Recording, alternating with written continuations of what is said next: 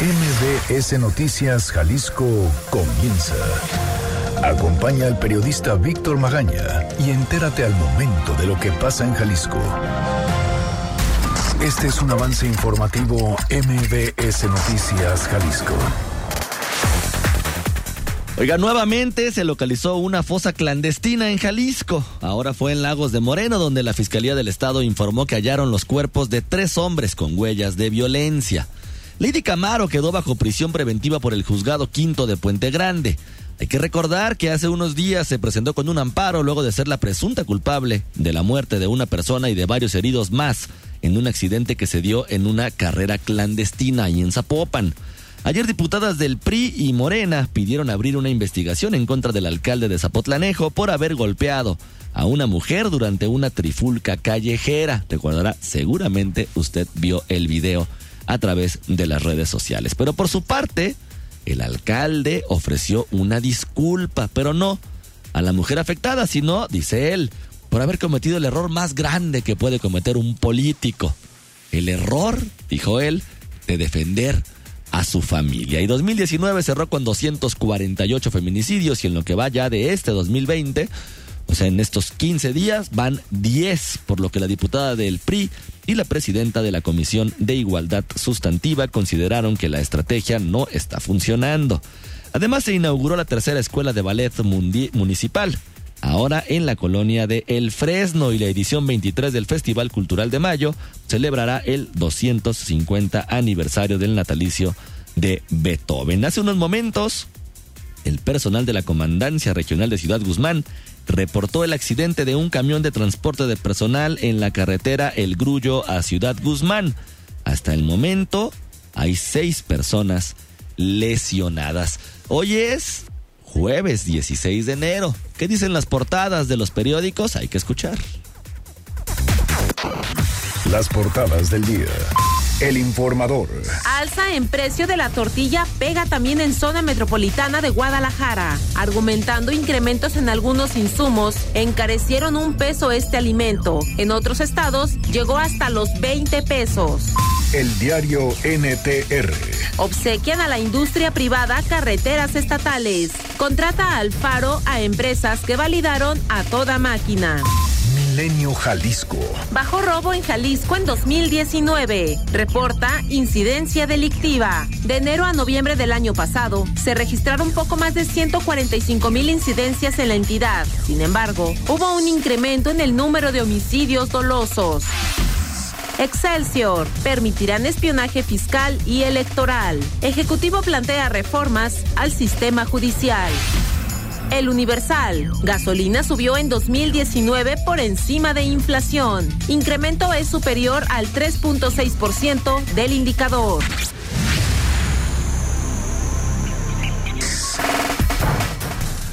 Ahora sí, déjeme presento. Yo soy Víctor Magaña y como siempre, y perdone usted que sea tan reiterativo, pero como siempre me da muchísimo gusto que nos acompañe en este recorrido informativo. Erika Arriaga se encuentra en la producción de este espacio y Hugo López en los controles operativos. Los teléfonos en cabina son el 36 298 248, el 36 298 249. Las redes sociales, arroba MBS Jalisco en Twitter MBS Noticias Jalisco en Facebook y mi cuenta personal también en Twitter, arroba semáforo en ámbar. Además tenemos un canal en Telegram, usted nos encuentra como Víctor Magaña, guion medio MBS. Oiga, hoy también aquí en cabina estará el procurador social Juan Carlos Márquez Rosas para platicar justamente de qué es lo que está haciendo esta procuraduría, qué se hizo en 2018, en 2019, perdón, y qué es lo que viene justamente para este 2020. Son 9 de la mañana ya con 8 minutos. ¿Qué le parece si comenzamos? Este es el Exa Reporte Vial. Arranca un año de lujo a bordo de la nueva Buick Enclave 2020 y consiéntete a ti y a los tuyos en cada paseo. Una mañana ya no tan fría, parece pues que la temperatura ya está empezando a subir, pero también hoy regresaron a clases los universitarios de la Universidad de Guadalajara. ¿Cómo le fue? ¿Cómo le fue en el recorrido a la escuela, a su trabajo, a donde sea que haya ido y cómo está la ciudad en estos momentos? Ivette Sánchez, buenos días. Gracias, claro que sí. Muy buenos días para todo el auditorio. Efectivamente, una mañana ya no tan fría, pero sí con carga vehicular debido al regreso a clases de universidades y prepas. Vámonos a la zona de carretera a Nogales. Se tiene un choque justo afuera de la fábrica de La Moderna. Si usted viene de la venta del astillero con destino hacia Guadalajara, encontrará el tráfico a vuelta de rueda, un carril obstruido en la circulación por este percance. Otro fuerte accidente se presenta esta mañana mañana sobre carretera Chapala a la altura del entronque de Cajititlán, justo en el macrolibramiento. Un camión de la ruta Chapala se ha estrellado en la parte trasera de un tráiler.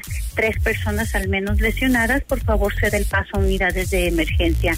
Tráfico intenso sobre Calzada Independencia entre calle Pinzón y Uxmal. Además, el tráfico bastante cargado sobre Periférico Sur. Si usted viene entre 8 de julio y López Mateo, se encontrará a vuelta de rueda este punto. Continúa la carga vehicular a la altura de la Glorieta Minerva. Se tuvo a temprana hora una volcadura. Afortunadamente ha sido ya retirado el vehículo y comenzará la fluidez en la zona. No funcionan los semáforos en José María Escriba de Balaguer y Acueducto. La policía vial se mantiene al pendiente de este crucero para evitar cualquier accidente. Es la información. Regresamos con ustedes. Muy buenos días. Muy buenos días también para ti, Betty. Como siempre, muchísimas gracias. Gracias. Extraordinarios momentos de lujo te esperan a bordo de la nueva Buick Enclave 2020 Llévate una Buick Enclave con bono de 80 mil pesos y consiéntete con 32 mil puntos Premier. Válido del 3 al 31 de enero de 2020. Términos y condiciones en Buick.mx. El Exa Reporte Vial es presentado por. Llévate la nueva Buick Enclave 2020 con bono de 80 mil pesos y consiéntete con 32 mil puntos Premier. Visita tu distribuidor autorizado Buick. Seguridad. Oiga, déjenle platico primero qué es lo que está publicando el día de hoy el portal partidero a través de su periodista Gloria Reza. La inseguridad en Jalisco es algo que por supuesto ha sido un debate en las últimas administraciones y esta no ha sido la excepción. Estamos mejor en delitos patrimoniales. Hemos reducido una casi una tercera parte es el discurso gubernamental. El tema de los homicidios, las desapariciones, los feminicidios, las extorsiones y demás, bueno, pues por ahí todavía tenemos una problemática muy complicada en el estado de Jalisco. Ya también empezó a salir el discurso de a nosotros no nos corresponde, ¿verdad? Le va a nivel federal. Bueno, pues ¿qué cree? Están publicando el día de hoy. Enrique Alfaro Ramírez, gobernador de Jalisco, y dos de sus colaboradores más cercanos, integrantes del Gabinete de Seguridad, Argumentando inseguridad y otros motivos, solicitaron a la Secretaría de la Defensa Nacional la aportación de arma de fuego. ¿Qué significa esto? Bueno, pues el gobernador del estado, debido a la inseguridad del estado, que el gobierno de Jalisco está pidiendo portar arma de fuego. En una solicitud fechada el 8 de marzo de 2019, cuatro meses después de asumir el cargo, el gobernador argumentó que las actividades políticas y situación económica que como actividades laborales realiza a juicio de él, lo colocan como blanco, rentable y vulnerable para ser objeto de algún atentado de secuestro o robo debido a los desplazamientos e inseguridad en las carreteras, ya que tiene la necesidad de circular por las mismas a varias ciudades de la República Mexicana para realizar sus actividades laborales. Lo mismo hicieron Macedonio Tamés Guajardo, coordinador del Gabinete de Seguridad, y Pablo Fabián Ibarra, director general de enlace institucional del mismo organismo. Esta petición, contratada con, lo, con, contrastada con lo expresado dos días después de expedida la solicitud, cuando en su tercer reporte de seguridad aseveró que hubo una reducción en los delitos patrimoniales. El objetivo abundó Alfaro Ramírez en la citada misiva era proteger a su persona, familia y bienes. La inseguridad que vive actualmente la sociedad del estado de Jalisco y el resto de la República Mexicana, que realmente es alarmante por el crecimiento de grupos delictivos dedicados al narcotráfico y al secuestro. Lo anterior a pesar de que el mandatario estatal cuenta con al menos seis escoltas que lo protegen las 24 horas. El arma que el trío de funcionarios buscaba adquirir era un arma calibre 380 permitida por la ley, así como 200 cartuchos. Las tres solicitudes fueron recibidas por la Defensa Nacional el 20 de marzo del año pasado. Fueron acompañadas de comprobantes de domicilio, identificación con fotografía, acta de nacimiento, copia de la cartilla, carta de trabajo, no antecedentes penales y modo honesto de vivir. Estas cartas fueron dirigidas a Luis Crescencio Sandoval, titular de la Sedena. Y en tanto, Juan Enrique Ibarra Pedrosa, secretario general de gobierno, elaboró la carta de modo honesto de vivir para el gobernador, en el que expresó que conocía a Enrique Alfaro desde hace más de 15 años. Estas peticiones llevaban un certificado médico psicológico de salud mental y un detalle, dice Gloria Reza, que llama la atención, es que las tres pruebas tienen diferente caligrafía, pero las mismas respuestas en el test Terman Merrill, excepto en la 27 y 28, que no fueron respondidas por Alfaro y por Macedonio, quien no contestó la 27. Me siento seguro, llenaron, todos llenaron el círculo mucho. Las otras opciones eran bastante, un poco y no en lo absoluto. Se, se desconoce hasta el momento la respuesta dada por la Sedena. Y justo en estos momentos tenemos también aquí una, una copia de esta carta, de este oficio que gira el gobernador, perdone usted, del estado de Jalisco, donde señala que con fundamento en lo dispuesto en los artículos 8 y 35 de la Constitución Política de los Estados Unidos Mexicanos, se permite solicitar a usted, a la Sedena, autorizar, se le expida previo el pago de derechos, una licencia particular individual de portación de arma de fuego de calibre y características permitidas. ¿Por qué? Ya se lo repito, la inseguridad que actualmente vive la sociedad del estado de Jalisco y el resto de la República Mexicana, que realmente es alarmante por el crecimiento de grupos delictivos dedicados al narcotráfico y al secuestro. Pues ahí está la solicitud que hace el gobernador Enrique Alfaro Ramírez. A ver si en, durante el programa alguien del gobierno del estado, pues tiene chance de tomarnos una llamada o de explicarnos qué fue lo que pasó. Le autorizaron al gobernador portar arma de fuego para prevenir la inseguridad en la que vivimos. Pues hay que esperar, hay que esperar. Por cierto, la Fiscalía del Estado ayer informó sobre el hallazgo de tres cuerpos de hombres con huellas de violencia en un predio localizado a 5 kilómetros del rancho El Cresco del municipio de Lagos de Moreno. Se detalló que los trabajos iniciaron el martes por la tarde después de la ubicación de los cuerpos y ropa diversa. El hallazgo, aseguró la dependencia estatal, se consiguió como parte de las acciones para la localización de personas desaparecidas. Los restos de las personas fueron trasladados a las instalaciones del Servicio Médico Forense de Lagos de Moreno para su análisis y práctica de la necropsia de ley. También continúan las labores de búsqueda de personas en la zona. Y dictaron prisión preventiva a la mujer presunta responsable del accidente en los arrancones del Bajío, ahí en Zapopan. Adrián Montiel, ¿cómo estás? Buenos días. Muy bien, Víctor, muy buenos días para ti, también para el auditorio. Mira, la joven que conducía un Camaro rojo y que presuntamente causó la muerte de un joven quedó bajo prisión preventiva por el juzgado quinto de Puente Grande. El abogado de la familia del joven fallecido, Joaquín Shaman, informó sobre la determinación del juzgador en la audiencia que se celebró la mañana de ayer. Escuchemos. Eh, la resolución del juez fue otorgar la prisión preventiva justificada hasta la discusión de la vinculación a proceso. En ese momento lo dijo claramente, puede modificar o puede ratificar la medida y obviamente dependiendo primero tendrá que decidir si vincula o no a proceso. Este, que nosotros esperamos que así sea. Recordemos que el accidente ocurrió el pasado 27 de diciembre en el circuito JBC de la zona del Bajío, donde murió Gerardo del Río. Otras seis personas resultaron heridas y hubo múltiples daños a motocicletas y automóviles. La joven responsable se presentó amparada en la Fiscalía el pasado 6 de enero para colaborar con la indagatoria y con la disposición para reparar los daños. Sin embargo, la resolución judicial la mantendrá en prisión por lo menos hasta el próximo lunes que se discuta la vinculación a proceso. Volvamos a escuchar al abogado. Eh, en este caso, lo digo con toda claridad, lo que solicitó fue una prisión preventiva justificada y creemos que específicamente en ese punto, eh, tanto la Fiscalía como la Asesoría Jurídica justificó la solicitud de esa medida y debido a ello el juez, eh, conforme a derecho, la otorgó. Entonces creemos que empezamos a, tener este mensaje del que nosotros hemos venido hablando eh, en algunas entrevistas, de que, bueno, un hecho tan lastimoso, pero sobre todo en, bajo estas circunstancias que se da, no puede ser tratado como cualquier otro tipo de homicidio culposo. Por último, Víctor, el abogado Joaquín Shaman reconoció el trabajo del fiscal que llegó a la audiencia se calificó de puntual, clara y se abonó en la decisión judicial que fue la prisión preventiva en contra de esta joven. Pues hasta aquí el reporte, Víctor. Adrián, muchísimas gracias. Muy buen día, muchas gracias. Muy buenos días también para ti. Oye, vamos a ir a una pausa, regresando vamos a platicar en qué va, en qué va el novelón en Zapotlanejo. Víctor Magaña, en Noticias MBS Jalisco, por XFM 101.1. Regresamos. Síguenos en nuestras redes sociales. MBS Jalisco en Twitter. MBS Noticias en Facebook. La entrevista.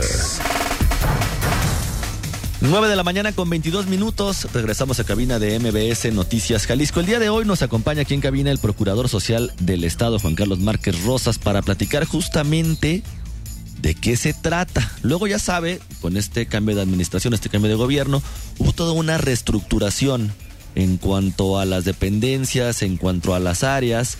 Y al final, si uno no está como muy metido en esta parte, procurador, pues termina uno como perdido de saber exactamente ahora dónde tengo que asistir en caso de alguna necesidad, eh, de, quién de, quién depende, a dónde tengo que ocurrir, qué es la Procuraduría Social y finalmente de qué se encarga. Vamos empezando con eso. Bien, pues antes que nada, buenos días, Víctor, gracias por la invitación, un saludo a tu auditorio. Mira, la Procuraduría Social en la especie sigue siendo la misma, es una secretaría dependiente del gobernador en el gabinete y precisamente se encarga de, de proporcionar servicios jurídicos existenciales a la gente, sobre todo en materias, bueno, ya conocemos la Defensoría Penal, una persona con, de cualquier estatus económico sea imputada por algún delito tiene derecho a un defensor público. Sin embargo, también nosotros tenemos servicios eh, de defensoría, de asistencia legal gratuita en materias familiar, civil, mercantil, este laboral burocrático, tenemos mediación también, tenemos trabajo social y básicamente lo que nosotros hacemos es proporcionar servicios jurídicos existenciales a gente de escasos recursos, sobre todo sea abogado gratuito en cualquiera de sus modalidades. ¿Por qué? Porque no solamente es el litigio de los asuntos en las materias que te dije, sino también la intervención mediante profesionales en el uso de los métodos alternos de solución de conflictos para generar convenios, acuerdos entre las partes y anticipar una controversia legal en los juzgados o darla por terminado anticipadamente elevando este acuerdo a la categoría de resolución en cualquier juzgado. ¿Están muy vinculados entonces con el Instituto de Justicia Alternativa? Sí, básicamente, inclusive el día de ayer, eh, y le mando un saludo al doctor Guillermo Cepeda Lecuona, ayer fue precisamente su informe de actividades. Yo soy parte del consejo del Instituto de Justicia Alternativa, hay un vínculo cercano, si bien es cierto, eh, el hija depende del Poder Judicial. También es cierto que nosotros, dependientes del Poder Ejecutivo, tenemos un área de mediación que también realiza labores eh, similares, iguales a la del hija. Sin embargo, elige en todo el Estado extendido esta estructura para brindar esta posibilidad. Y nosotros estamos en concordancia con ellos, inclusive traemos nosotros en puerta inaugurar eh, atención ciudadana en Ciudad Judicial, con lo cual inmediatamente generaríamos convenios con ellos que ya instalaron salas para efectos también de adelgazar el trabajo en los juzgados, adelgazar el trabajo de Procu Social y que las personas tengan la solución de sus problemas lo más rápido posible. Juan Carlos, no hemos tenido oportunidad de platicar en ese espacio tú y yo. ¿Cómo, cómo recibieron justamente la Procuraduría y qué se hizo en 2018? Mira, recibimos una dependencia con un dejo institucional tremendo gente con mala actitud, gente con falta de estímulo para trabajar, eh, un desorden administrativo tremendo, eh, vehículos, te hablo de que recibimos alrededor de 25 vehículos, de los cuales 17 no funcionaban. Te puedo decir también que había una falta de disciplina financiera. Eh, básicamente hablamos de un presupuesto en donde de 130 millones de pesos, que ya de por sí era muy recortado, 118 se iban a nómina un presupuesto que no se ejercía adecuadamente, que no se proyectaba adecuadamente, un presupuesto en el cual, pues evidentemente nosotros no teníamos dinero para operar. Eh, gracias a eso, bueno, es que nosotros empezamos a meterle creatividad al, asunto, abrimos 15 oficinas nuevas de Procu Social en todo el estado. Eh, pudimos tener más personal con el apoyo del ingeniero Enrique Alfaro, el gobernador del estado, nos proporcionó 60 plazas nuevas, pero ya de hablar, hablar de 15 oficinas nuevas, subregionalizando, y te pongo un ejemplo muy claro, Víctor. La región de Puerto Vallarta. tiene 16 municipios a su cargo. Pero evidentemente hay municipios que están a más de tres horas de Puerto Vallarta, como Mixtlán y como Tenguillo. Entonces, si yo tengo oficina en Puerto Vallarta como cabecera regional, tengo oficina en Mascota, pues evidentemente gente que vive en Atenguillo, gente que vive en Mixtlán, gente que puede vivir inclusive en Huachinango, en algún otro municipio, no tiene acceso a la justicia por la lejanía, que es uno de los factores geográficos que, que impiden que la gente tenga acceso a la justicia. Para darle acceso a la justicia a las personas que hicimos, pues creamos nuevas oficinas. Abrimos una oficina en Mixtlán y da servicio a toda esa región. Abrimos una oficina en Talpa de Allende, que el 40% de la carga laboral de mascota era de Talpa. Entonces, agarramos ya ese 40%, le damos servicio a otro número importante de ciudadanos y ahora estamos solucionando, dándole acceso a la justicia a las personas de diferentes municipios. Así lo hicimos en todo el estado, abrimos 15 oficinas nuevas, reubicamos 7 porque había oficinas que ya existían, Mm. recibimos con 52 oficinas, cerramos el año con 67 oficinas, pero lo que te puedo decir es que había oficinas que ya existían, que estaban en segundos pisos, que estaban a las afueras de los municipios, y entonces lo que, hacía, lo que hacíamos ahí, o lo que sucedía ahí, es que la gente no tenía una, un acceso a la justicia por exclusión. Si una persona de la tercera edad, un adulto mayor, quería recibir asesoría, pues no podía, porque no puede subir las escaleras. Si una persona con alguna discapacidad tenía que recibir o necesitaba recibir la asesoría, tampoco podía. ¿Qué hicimos? Reubicamos siete oficinas en espacios céntricos, en primer piso, con rampas de acceso, cercanos a la gente y con esto le estamos dando acceso a la justicia a las personas. Oye, ¿cuál es el presupuesto actual y cuánto se están gastando en nómina?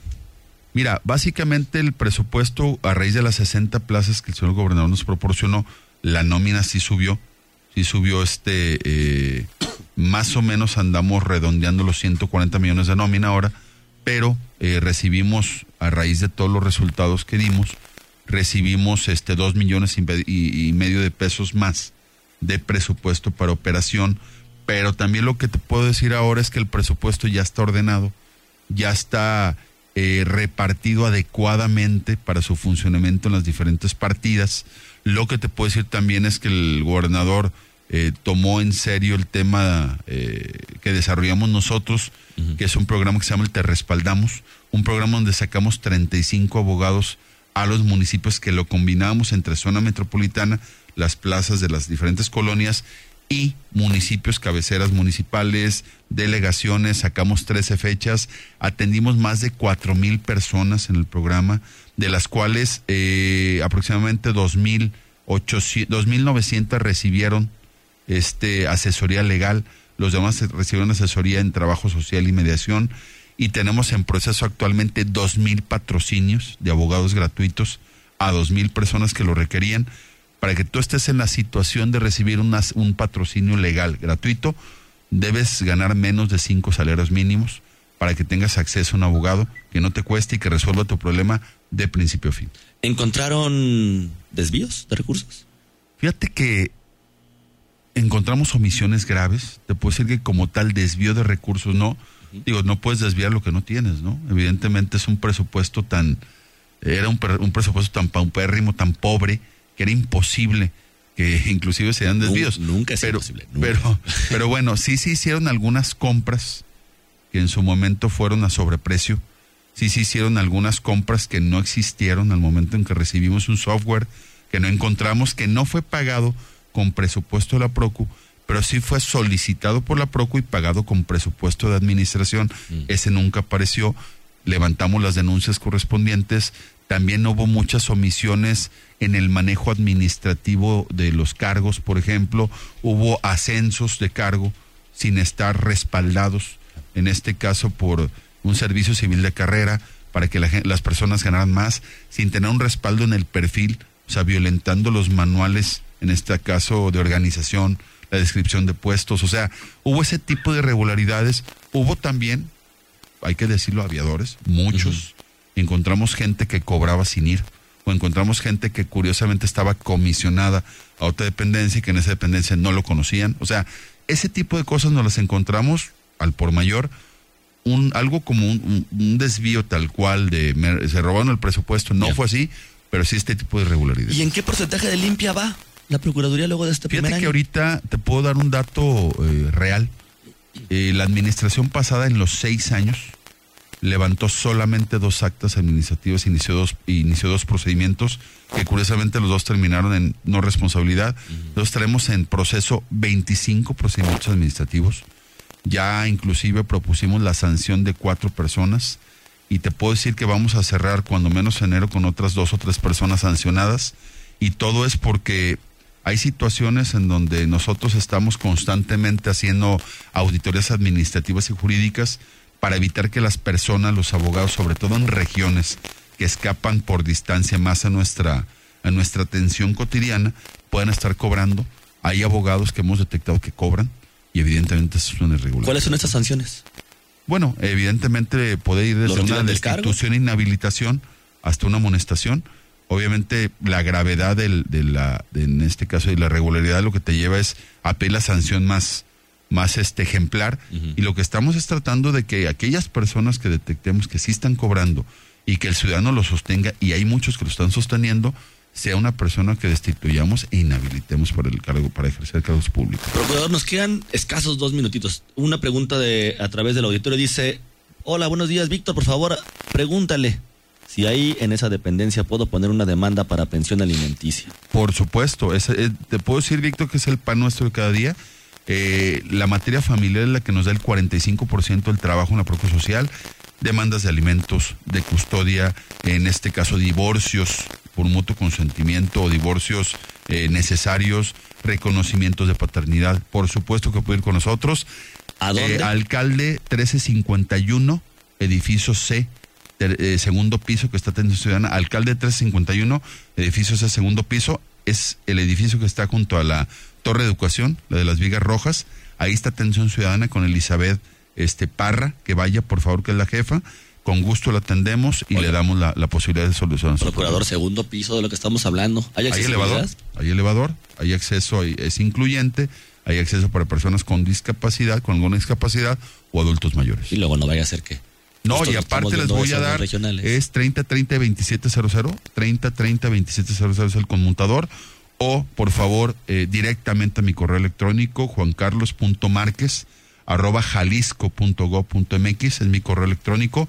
Cualquier irregularidad cualquier duda hay dos personas checándolo. Con gusto les contestamos. Una última pregunta procurador eh, sobre el tema de justicia alternativa. Todos los abogados están certificados en justicia alternativa porque luego ahorita tengo tengo ocho abogados certificados. Te puedo decir que la carga de trabajo de nosotros nosotros aumentamos la confianza de la gente Hubo 253 personas el año pasado que resolvieron mediante un convenio eh, vía métodos alternos su, situación, su problema. Ahora lo crecimos casi a 600. Lo que te puedo decir es que la gente ha estado convencida de que la justicia de la paz es importante para resolver sus problemas y ahora con esa confianza es que crecimos a más del doble en este caso la solución de los problemas. Le pregunto porque justo en este espacio informativo publicamos que desaparecieron 25 millones de pesos la administración pasada que iban justo para tema de capacitación de justicia alternativa, que simplemente nadie sabe, nadie supo qué pasó. Nosotros hicimos convenios con el IJA, a raíz de que soy consejero, te repito de ahí, acaban de egresar precisamente de un diplomado eh, cinco de las ocho eh, personas certificadas ya, inclusive el titular de que tengo el subprocurador de, servicios jurídicos esenciales de quien depende mediación, en este caso, es una persona que tiene maestría en la materia, es conferencista a nivel nacional de métodos alternos, entonces vamos por buen camino en esa materia. ¿De qué hora, qué hora la atención? De las 8.30 de la mañana a las 4 de la tarde, vamos a ampliarlo hasta las 7 próximamente, en dos meses más estaremos en posición de ampliarlo hasta las 7, actualmente de 8 y media de la mañana a 4 de la, 4 tarde. de la tarde. Juan Carlos Márquez, Procurador Social de Jalisco, te agradezco habernos acompañado aquí en Al contrario, Víctor, muy amable y gracias a todo, a todo el equipo. Vamos a una pausa y regresamos. Noticias MBS Jalisco por XFM 101.1. Estamos de vuelta con la información más importante a nivel local. Congreso.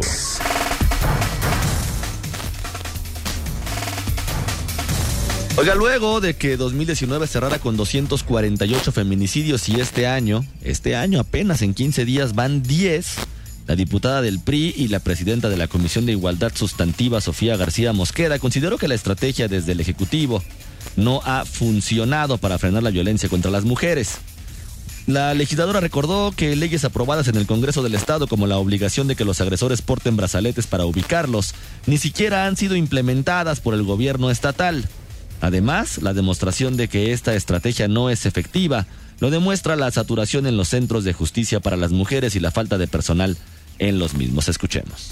Pero yo lo que no quiero es que me dejen en letra muerta todas las iniciativas y todas las leyes que ya que aprobamos y que no se lleven a cabo. Necesitamos que el Ejecutivo haga su trabajo y las ejecute y que las leyes del legislativo sean en una realidad para realmente poder disminuir, porque la estrategia que se lleva al momento creo que no nos ha dado los resultados que esperamos. Recalcó que tampoco se tiene un registro de las mujeres denunciantes ni claridad del número de órdenes de protección, a pesar de que la Fiscalía Estatal y la Secretaría de Igualdad Sustantiva entre Mujeres y Hombres se habían comprometido a que eso estaría listo desde junio del año pasado. Oiga, y en otros en otros temas están pidiendo tres semanas después de que el presidente municipal de Zapotlanejo, Héctor Álvarez Contreras, golpeara a una mujer, diputadas del PRI y Morena coincidieron en que debe abrirse una investigación en contra del funcionario, dejar su cargo y que no basta solamente con una disculpa pública o que asista a un curso, como lo dice la Secretaría de Igualdad Sustantiva entre Mujeres y Hombres, que por cierto fue el único posicionamiento que hicieron. Dijeron, alcalde, tome un curso por favor, pero hasta ahí quedó. La diputada del PRI y presidenta de la Comisión de Igualdad Sustantiva en el Congreso del Estado, Sofía García Mosqueda, presentó una iniciativa en la que exhortó al presidente municipal a pedir licencia al cargo mientras se deslindan las responsabilidades, así como al coordinador estatal de Movimiento Ciudadano, a investigar estos actos para que se les apliquen las sanciones correspondientes y se brinde la reparación integral del daño. En tanto que las diputadas de Morena presentaron un exhorto, pero al fiscal del Estado y a la Secretaría de Igualdad Sustantiva entre Mujeres y Hombres para que inicien una investigación, así como para aplicar peritajes psicológicos y psicosociales al alcalde que sirvan para determinar si puede hacer un buen desempeño de sus actividades. María Esther López Chávez, diputada morenista, también consideró que mientras esto se lleva a cabo, el alcalde debería renunciar a su cargo. Escuchemos. Yo creo que sí, porque ¿con qué probidad puede caminar o ejercer la función de servidor público como presidente ante un hecho tan lamentable como este? Número uno, decía la regidora, hay mecanismos y el presidente municipal no los, no los puso en ejercicio. Había una prohibición por el acto que estaban realizando los vecinos, hay reglamentos, hay autoridades primarias que deben de acudir. Una multa, una amonestación, existe entonces la policía municipal. Regidoras de este mismo partido también informaron que acudieron a la Comisión Estatal de los Derechos Humanos para saber si ya se abrió una carpeta de investigación por oficio ante el actuar del alcalde. Las diputadas de Morena aseveraron que hoy durante la sesión de pleno pedirán a la bancada de mujeres en el Congreso del Estado que se adhieran a este exhorto. Aclararon que no es un tema personal ni político para perjudicar al presidente municipal, sino que la violencia contra las mujeres no es media y se quiere se requiere una sanción óptima para no sentar un mal precedente de que ese tipo de agresiones son permisivas en un estado con alerta de violencia de género. Por su parte, el alcalde, en un video de una sesión de cabildo, justificó otra vez su actuar con un argumento y ofreció disculpas, pero no a la mujer, sino, dice él, por haber cometido el error de defender a su familia. Escuchemos. El ofrecer las disculpas de corazón tiene que tener validez. Tiene que tener validez para los que como seres humanos entendemos que no hay nada por encima del amor a la familia y voy a procurar que lo que a mí me corresponda, a reserva de que existe el riesgo de que alguien de mi familia sufra daños por alguien, no voy a cometer el mismo error. Sí estoy arrepentido de haber cometido el error, pero nunca me arrepentiré, nunca me arrepentiré de tener tanto amor por mi familia. Imagínese nada más. Según él, quienes no entiendan que nada está por encima del amor a la familia van a seguir intentando perjudicarlo y verlo caer. Pero está preparado para lo que venga e incluso se dijo convencido de que acabará su periodo como alcalde. Por cierto, también sobre el tema de violencia contra las mujeres, la reportera Tania Casillas publica el día de hoy en sus redes sociales el día de ayer, perdón, en la noche, en sus redes sociales. Dice, ¿por qué si en la policía de Guadalajara ya sabían que el comandante Isaac Guerrero Ramírez tenía antecedentes de violentar a las mujeres, no hicieron absolutamente nada? El 23 de marzo de 2018 estuvo en un enfrentamiento donde un ladrón de autos fue abatido. Recibió un impacto de bala con el codo izquierdo. Su hueso se partió en 16 partes. Le hicieron dos cirugías y le colocaron tres placas dinámicas con 30 clavos. Por instinto levantas tu arma y detonas observando el objetivo que tienes que eliminar en ese momento porque te está realizando una acción para quitarte la vida, explicó en una entrevista del 16 de agosto de 2018. Fue reconocido como héroe y para ese entonces ya tenía dos denuncias, una por amenazas y otra por abuso sexual, violencia física y maltrato al menor, puestas por quien fue su pareja. En diciembre del año pasado, Melissa lo denunció porque después de que terminaron su relación de 11 meses, él no dejaba de buscarla, pero además amenazó de muerte a todo aquel que se le acercara de más en el trabajo. Esa fue una nota publicada en Mural el 5 de enero. Luego de ir a la fiscalía con su superior y con los superiores de él, Melissa decidió hacer pública su historia porque él no se detenía. Y ahora sí, prometieron cuidarla. También todo testificado en una nota publicada el 6 de enero en el periódico Mural. Ya para el 8 de enero, Ismael del Toro, alcalde de Guadalajara, dijo que sí sabían que el mando era violento, pero en otras administraciones. Ahora ya se estaban haciendo cargo, ya se estaba haciendo algo. Esta nota se publicó el 9 de enero. Y pues sí, Isaac tenía otras dos carpetas. En una se le acusa de golpear a quien fuera su pareja, de violentarla sexualmente y luego de atosigarla hasta que se desistió. En otra, amenazó a otra mujer y sospechosamente ella aceptó un acuerdo reparatorio. El comandante conoce a una mujer que le gusta, le insiste hasta que sale con él. Tiene verbo, es encantador al principio, luego critica su cuerpo, con quién hablan. Después la cela, las amenaza y las golpea. Son cinco carpetas de investigación hasta el momento en el caso de este policía, de este comandante de la policía de Guadalajara. Hay que ver, hay que ver también que es justamente lo que sucede. Son 9 de la mañana con 47 minutos. Yo soy Víctor Magaña. Pase usted un muy bonito día.